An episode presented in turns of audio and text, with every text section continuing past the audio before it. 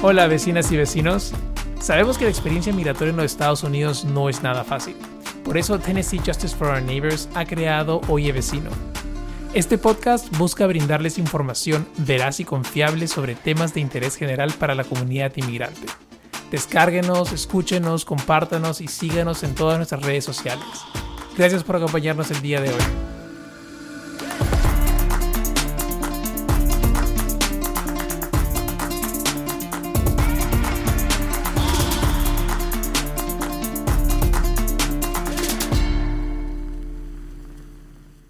Bienvenidos a Oye Vecino, mi nombre es Álvaro Manrique Barrenechea y estoy aquí con Ainet Murguía. Hola Ainet, ¿cómo estás?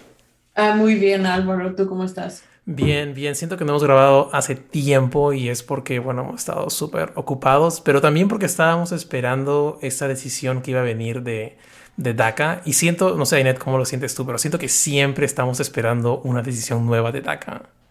Sí, eh, en inglés se usa una frase que... Uh, este programa de DACA ha estado como un roller coaster con muchas bajadas y subidas y siempre parece ser algo. Y, siempre siento que es como que ya esta es la definitiva, la decisión final y, y, siempre es como que no, no, no es la decisión final. Y justamente en este caso eh, no, no habíamos grabado porque, bueno, eh, estábamos esperando tener una respuesta y, y creo que todos anticipábamos como que algo que iba a pasar, que iba a ser definitivo pero nuevamente eh, nada es definitivo. Siento que el gobierno nuevamente está implementando parches para DACA, pero nada, nada final y el juez creo que, que finalmente ha tomado una decisión temporal nuevamente. Pero, Ainet, ¿qué sabes un poco más? ¿Sabes un poco más de esto? Cuéntanos.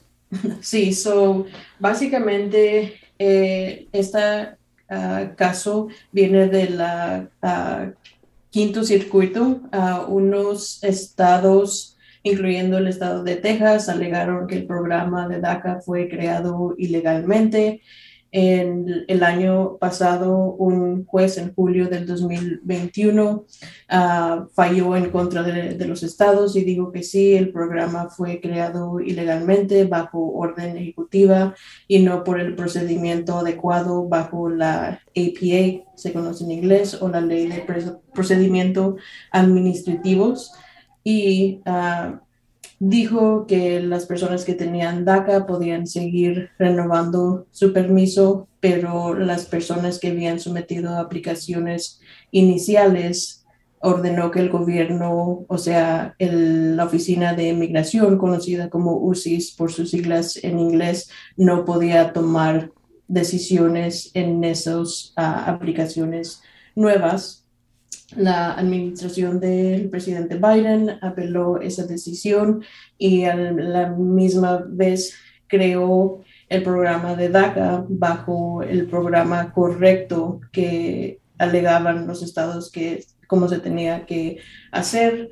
Y la, hace dos semanas la Corte de Apelaciones dijo que sí, el programa fue creado ilegalmente. De nuevo ordenó que el, el gobierno no podía tomar decisiones nuevas en aplicaciones nuevas. Las personas que tenían DACA pueden seguir renovando y va a mientras tanto van a considerar el ah, programa que fue creado por el presidente Biden. Eso es mucha, mucha información, hay, mucha confusión, ah, pero básicamente ah, para las personas que tienen DACA ahorita pueden seguir renovando. Es recomendado que renueven lo antes posible o cuando puedan, típicamente cinco meses antes que se venza es lo apropiado uh, para esas personas que sometieron una aplicación nueva para DACA. El gobierno no puede tomar una decisión en esas aplicaciones mientras está esta demanda pendiente y uh, por ahorita no es posible aplicar por, por DACA por primera vez. Wow. ¿Qué tal resumen, Ainet? Has dado el resumen ejecutivo de todo lo que ha pasado y sí, ciertamente es un montón de información y muy legal. Um, y creo que el tema que, que, mucha gente, que ha escuchado mucha gente dice, oh, pero que han creado un nuevo programa DACA y, y, técnicamente, o sea, la administración del presidente Biden efectivamente ha creado un nuevo, o sea, el mecanismo nuevo que ha tomado supuestamente está dentro de los, las posibilidades, como se tal vez se tuvo que haber creado el programa DACA en su momento, que es lo que alegan estos estados, como dices tú. Pero no es un programa nuevo, es técnicamente lo mismo, solo que con, digamos, unos parámetros que técnicamente se, se adecúan, pero igual, obviamente eso también va a ser apelado en su momento. Y entonces nuevamente estamos donde estábamos hace meses, que es en el limbo, sin saber qué es lo que va a pasar. Y como bien dices, los jueces tienen que tomar todavía una decisión. Mientras tanto, por ahora, como bien dice Zainet, todavía se puede renovar DACA, sí, es recomendable que se haga también dentro de los, de los límites de, la aplicación, ¿no? Como dices tú, cinco meses antes de que venza tu, tu permiso de trabajo es cuando deberías eh, presentar esa aplicación. Así que si estás dentro de ese, de ese tiempo, hazlo cuanto antes. y bueno, el tema de las aplicaciones nuevas que no se están tramitando, y hay muchas que están todavía pendientes, y creo que mucha gente que dice, oye, pero mi aplicación por primera vez la mandé hace tiempo, ¿qué ha pasado? Y es que el gobierno simplemente le ha indicado a, a UCIS que no puede tramitar esas aplicaciones nuevas todavía. Así que están todas congeladas esperando una decisión y se quedarán ahí. Eh, entonces es algo que, bueno, por ahora todo sigue como estaba antes y no ha habido técnicamente una decisión final. Ainet, ¿crees que, es que, o sea, cómo lo ves tú? No sé, yo creo que incluso cuando hay una nueva decisión, nuevamente va a ser apelada y nuevamente vamos a estar en el limbo otra vez. Pero no sé si tienes algún tipo de esperanza de que esto se resuelva finalmente en algún momento. Ah, bueno, la, lo mejor que puede pasar es que el Congreso pase una ley que proteja definitivamente a nuestros clientes que tienen DACA, que se llaman Dreamers. Eso sería lo mejor posible, darles un paso hacia la residencia. Pero espero que con este programa que inició el, presidente Biden, que tenga los requisitos necesarios para que este juez falle a, nuestro favor. Pero como tú dices, hay, es mucha información y hay mucha confusión en nuestra comunidad y lo mejor es tener información adecuada. Hay muchas organizaciones como las de nosotros que provee asistencia legal entonces, si ustedes tienen preguntas, por favor, ah, llámenos, como dice Álvaro, si tienen DACA, ah, por favor, renueven cuando, cuando puedan.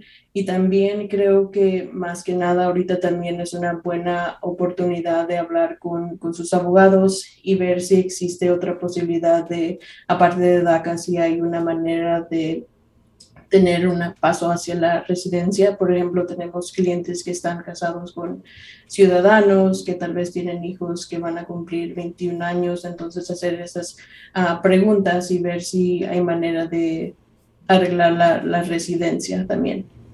Así es. Y como dices, Ainet, si tienen preguntas, dudas, es mejor que llamen a alguien que tenga la información adecuada y confiable o sea, nosotros o cualquier otra organización o abogados de migración que puedan darles esa asesoría, eh, pero no se dejen llevar por lo que escuchan, no sé, en la calle, eh, los amigos, o sea, esta información o estos, eh, digamos, programas, es importante tener la información veraz y confiable, no, no se fían así nomás de, ah, escuché por ahí de que alguien dijo de que este es un nuevo programa que bla, bla, bla es importante siempre, siempre acudir a una, a una, fuente confiable de información. Nos pueden llamar, estamos disponibles para responder preguntas y darles información.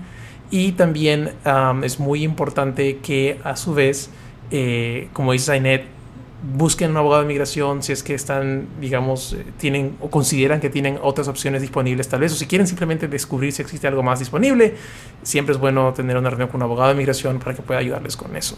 Eh, y bueno, el, día de hoy hablábamos de DACA porque también tenemos una invitada muy especial que, justamente es una, persona que, tiene el programa DACA, que, que tiene su, su beneficio DACA, y es Jocelyn Rivas, que es una maratonista que tiene un récord mundial. Bueno, creo que un par de récords mundiales. Y, bueno, esa entrevista la grabamos ya hace un tiempo, pero estoy muy emocionado de compartirla con ustedes. Um, Ainet, no sé si ha escuchado acerca de Jocelyn o no. Ah, de hecho, he visto varias articles, artículos por internet y suena fenomenal. De veras que es muy inspirante el que haya tomado esta iniciativa y por la razón que lo hizo. Sí, así que para que conozcan un poco más de Jocelyn, voy a conversar con ella en un momento.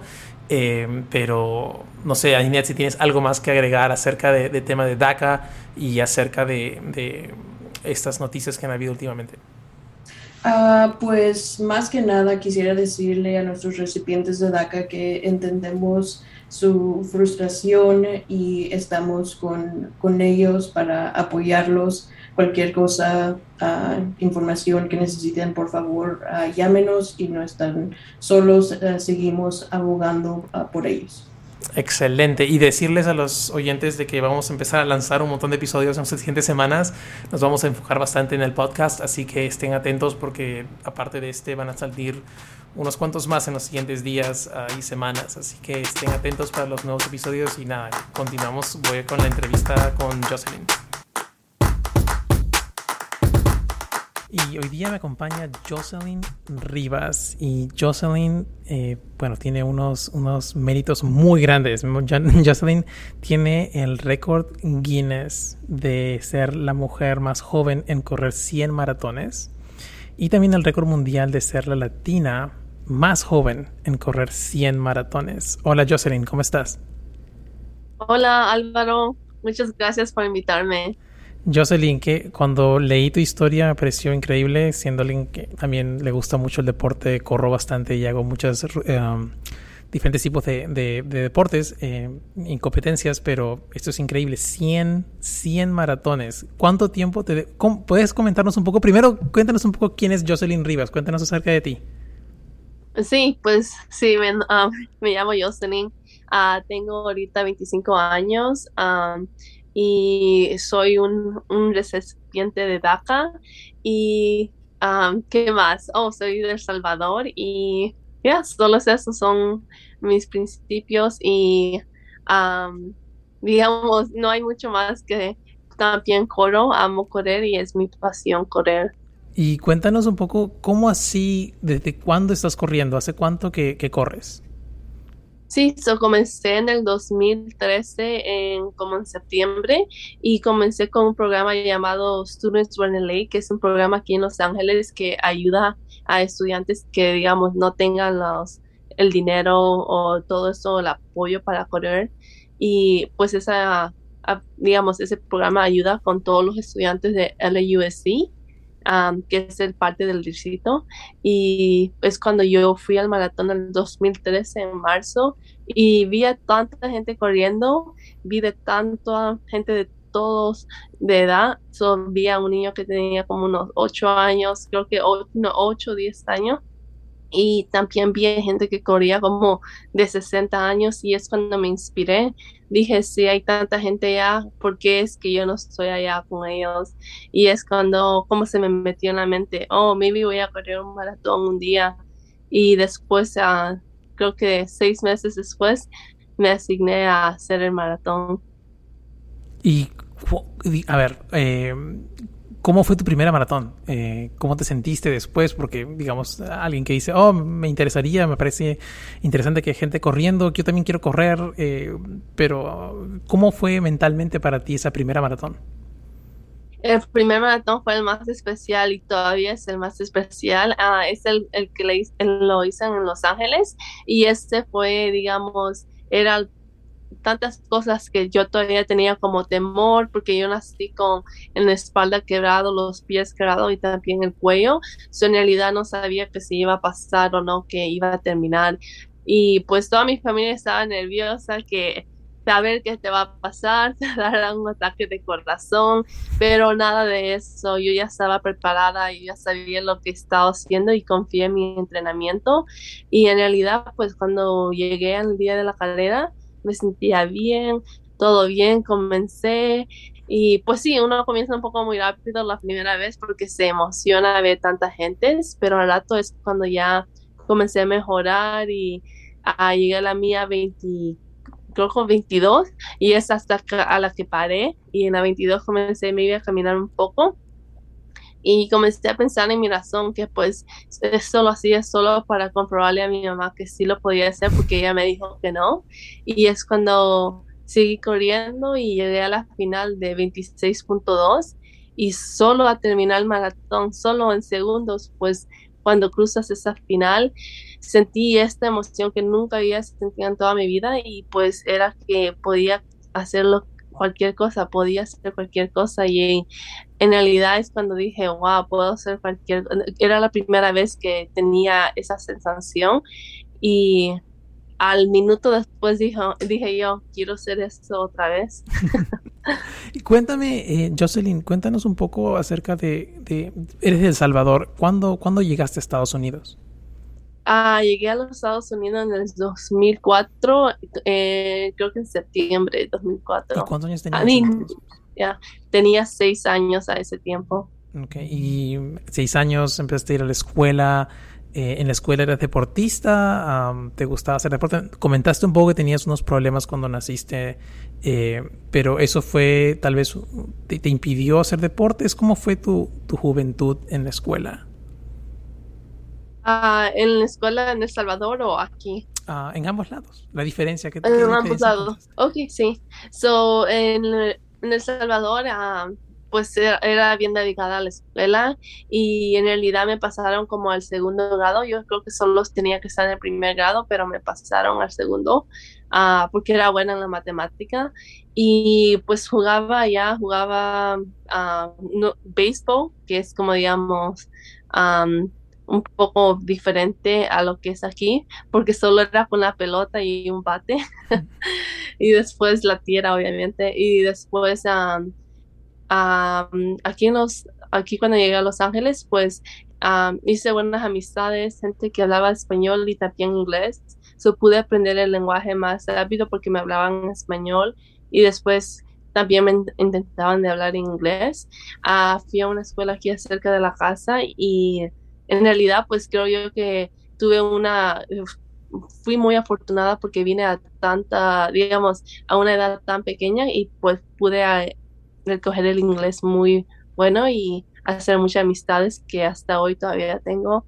Eso sí, me, me fue bien, digamos, y pues obviamente me adapté, no era que era fácil todo, pero más que todo mi mamá me dijo, tienes que adaptarte, tienes que pues vas a hacer cosas que pues, como cuando yo vine decía salud, queriendo decir bye, y obviamente mi mamá me decía, no, no digas eso, y eso ya no se dice aquí. So, aprendí muchas cosas de eso. Claro, y me dices que, bueno, que tú eres una, recipiente de DACA. ¿Te acuerdas más o menos cuándo fue que obtuviste DACA y cómo fue para ti en ese momento eh, aprender sobre el programa y qué beneficios tenía? Sí, claro. El día que salió, todos estábamos en la casa, estábamos viendo Univisión como, ¿saben? No sé qué estábamos haciendo, pero todos estábamos en la casa y de un solo salió eso, donde Obama salió a hablar y todos, ok, vamos a poner el volumen, que está hablando de algo, como que pues comienzan a describir gente que puede ser y subimos el volumen y es cuando dan la noticia que a ciertas personas van a poder aplicar para este permiso y que este permiso va a poder ayudarles a dar un trabajo, tienen un social security number, número de uh, social, digamos, y también me dicen la oportunidad de ir al colegio. Y en realidad, pues yo siempre pensé que nunca iba a, poder ir a la, universidad.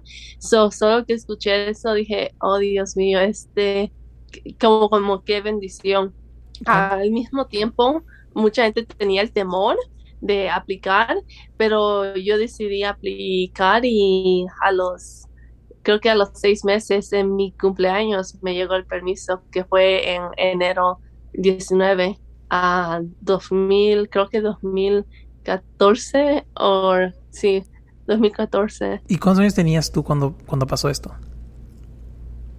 Ah, déjame ver, no, creo que era el 2000. ¿Cuántos años tenía yo? Creo que tenía 15, que, creo que era mi 16, creo que era 16, ya, porque salió en el 2012, so 2013.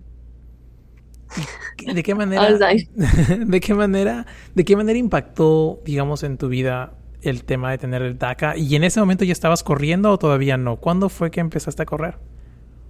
En el 2013 es cuando comencé a correr y salió de DACA en 2012, pero lo, haré hasta el 2013. en ese caso, a pocos meses después, dos meses después, corrí el maratón. So, digamos, tenía como más inspiración, que ya tenía más oportunidades. Eso es cuando todo como que se juntó junto, lo de DACA con lo de maratones. Y es cuando me comencé a creer yo en misma. Dije, puedo, puedo hacer cualquier cosa. Y pues obviamente hay todavía límites, pero dije yo, no hay límites. bueno, es que es increíble, 100 maratones. ¿Cuánto tiempo te demoró correr las 100 maratones? Los 100 maratones, como comencé el primero en el 2013, a los siguientes años comencé a correr más maratones, pero solo lo hacía por diversión, nada de competencia. Y en el 2017 es cuando caí en un poco de depresión, digamos, mi vida no estaba yendo muy bien. tenía en la escuela no estaba haciendo bien, Ah, tenía mucho trabajo también y eran muchas cosas que pues no estaban yendo bien en mi vida y una vez me estaba en la cama, vi arriba al techo dije, no puedo creer que mi vida ha llegado a este, ¿cómo se llama? esta etapa. Y es cuando dije, ¿sabes qué? Me recuerdo aquel récord que era de correr 100 maratones. ¿Sabes qué? Creo que lo puedo hacer. Eso me, me lo puse en mi mentalidad que sí lo podía hacer y después dije, ¿sabes qué? Lo voy a hacer. So, lo primero que hice es ir a Instagram y lo puse en el internet que iba a querer um, quebrar el récord. es como, como digamos, para que me diera más fuerzas y decir, sabes que ya lo dijiste, ahora tienes que hacerlo. Eso es lo que pasó y uh, uh, me duró, ¿cuántos años? Creo que unos siete años para llegar porque pues los primeros años tienen que contar en que yo no estaba digamos, queriendo que contaran, tienen que contar porque es este el primer maratón hacer 100. So, me tomaron siete años, pero en el 2013 al 2020-21 me tomó solo cuatro años. Wow. Y me dijiste que, que en tu momento nos, nos, comentaste que tu mamá como que estaba un poco nerviosa de que ibas a correr tu primera maratón. ¿Qué dijo tu mamá cuando le dijiste voy a correr 100 maratones? Ah, esta era la gran batalla, ¿no? Pero en realidad, pues primero la batalla era que me dejara correr un maratón y era constantemente, cada día ella me decía que no lo hiciera porque obviamente ella, ella sabía cómo nací, ella fue, tuvo que pasar por todo eso y pues me quería cuidar también al mismo tiempo, pero yo también ah, era un poco rebelde y dije, no, yo lo voy a hacer y cuando le dije lo de 100 maratones, obviamente ella dijo, ay Dios mío, más maratones y pues se puso más nerviosa, me decía que pues no, que era difícil, que no, no lo hiciera. Y obviamente ella era la única persona que me veía después del maratón, el entrenamiento, todo. So ella, todo cuando, digamos, me, me dolía algo, pues ella veía todo eso. Obviamente por eso también tenía sus razones, pero de último, pues con el tiempo comenzó a apoyarme más y en realidad eso sí me ayudó sabiendo que me apoyaba. De último, cuando ya eh, se comenzaban a ser más difícil, como durante uh, COVID. Y cuéntanos cuál ha sido tu maratón más memorable, la cual tal vez este, recuerdas, son de 100, imagino que deben haber algunas que, que son las más, eh, que más te han impactado. Sí, solo el más, el más, pues el primero es el más especial y después el primero uh, fuera el de Boston Marathon que hice en Boston en el, este año en abril. Y en realidad pues ese maratón cuando lo corres se siente como que estás en la gloria, digamos, se siente tan especial, ah, sientes tantas cosas, tanta gente va a apoyar y grita y tanto, hay, tanto apoyo que pues se siente como un evento de, del año y en realidad pues ese es el uno de los mis maratones favoritos ahora, el de Boston. Y tal vez para que la audiencia que no ha corrido maratones antes y que tal vez está pensando en correr una maratón en el futuro. Para Boston creo que no así nomás, no uno no, no simplemente se inscribe, ¿verdad? Correcto, sí, parece tienes que calificar para poder correr o tienes que hacer fondos de creo que de 10 mil dólares, uno o el otro. Y cuéntanos, ¿cuál es tu maratón más rápida? ¿Cuánto, ¿En cuánto tiempo corres una maratón? So, en realidad para mí, uh, Boston fue que me invitó al maratón. So, digamos, no pude calificar como estaba poniendo tantos maratones semana tras semana y pues al más rápido que he hecho es de cuatro horas, oficialmente cuatro horas y doce minutos y hay un maratón que hice que no era oficial y pues no contó, pero era de cuatro horas. So, estoy queriendo este año trabajar en hacerme más rápido y pues esperamos que sí, que sí pase. Bueno, haciendo 100 maratones creo que el tema de la velocidad no es importante, sino la... Es lo que me dijeron ellos. Sí, es lo que me dijo Pase, me dijo, ¿sabes qué? Con eso eh, eh, era tu entrada para llegar adentro. Cuéntanos, ¿qué es lo más difícil de tu entrenamiento? Lo más difícil de tener a qué? Del, entrenamiento. ¿Cuál es lo más difícil de tu entrenamiento? Oh, ok. ¿Sabes qué? Escuché, ¿cuál es lo más difícil de tener miedo? Y dije, no, lo, más difícil del entrenamiento en realidad es la disciplina, creo yo, porque tienes que hacerlo hasta cuando te duele, si te duele el cuerpo todavía tienes que hacerlo.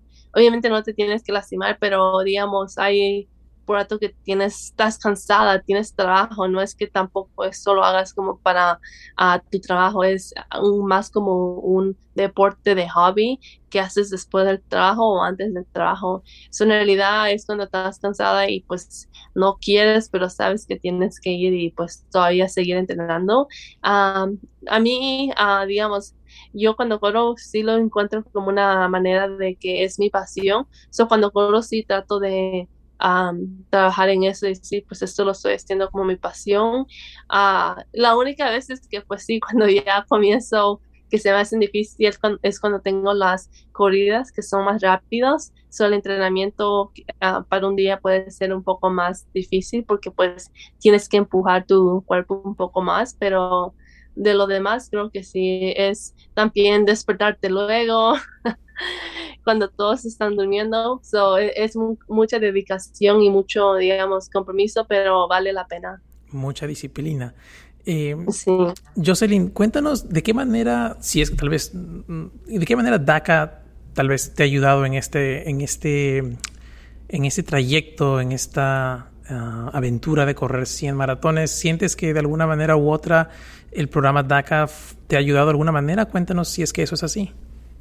Sí, DACA en realidad es el programa que me ha abierto tantas puertas y en que digamos no es el programa perfecto, es el programa que me ha cambiado la vida y en realidad estoy muy agradecida con, el presidente Obama más que todo porque fue él quien hizo esto, es él fue el que me cambió la vida para todo y en realidad pues es el programa que me ayudó a tener un trabajo, pero más importante también me hizo poder ir a la universidad y en que todavía tuve que pagar un poco de la universidad, pues me ayudó mucho con teniendo DACA y teniendo este número de social para que no tuviera que sacar préstamos. En realidad pude ir a la universidad, estudié sistemas de computación y en realidad nunca pensé que iba a ir a la universidad. Eso es algo que pues después me ayudó mucho en la vida y después también me ayudó con esta meta de correr 100 maratones. Me ayudó en la forma que podía ir a San Diego, no tenía temor de digamos que me deportaran o algo, porque sí, durante el, digamos, todo lo que pasé, todos veía a ICE agents y me decían, hey, eres ciudadana, y pues yo, no, yo me quedaba callada y todo, y no respondía, y en realidad, pues, digamos que no hubiera tenido DACA, o si, pues, ya, digamos, me hubiera dado un parto, o algo me hubiera dado, pero lo bueno es que con DACA pude seguir mis sueños y puedo seguir viendo mis sueños ahorita, y espero que en el futuro, ah, en que no sea el programa perfecto, que se abran más puertas que, o como ahorita salió el momento que no están aceptando a nuevos aplicantes y en realidad espero que sí acepten a nuevos los aplicantes y espero que haya alguna solución que sea más permanente porque al mismo tiempo vivimos con mucho temor que lo quiten y siempre lo usan como digamos cuando hay un nuevo presidente siempre lo usan para eso y sí pues estoy muy agradecida por el programa. ¿Cuál es tu próximo reto, digamos? Ya tienes las 100 maratones, ¿estás trabajando en este momento en algún próximo récord que quieres batir?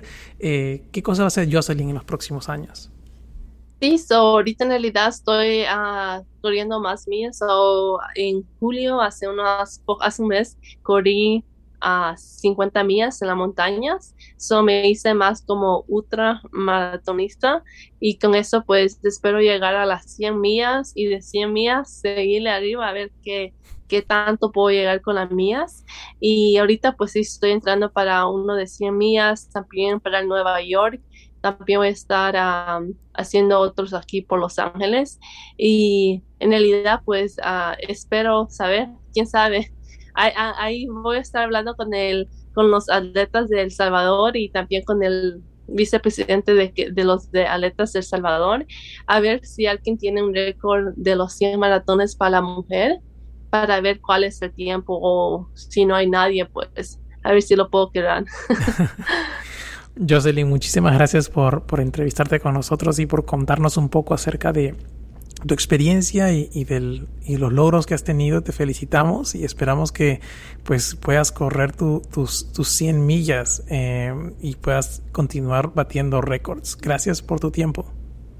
No, muchas gracias a ti Álvaro por todo y por poder, ah, digamos, compartir esas historias de otra gente que tengan DACA para que mucha gente vea qué es la diferencia y qué, cómo lo ha cambiado la vida.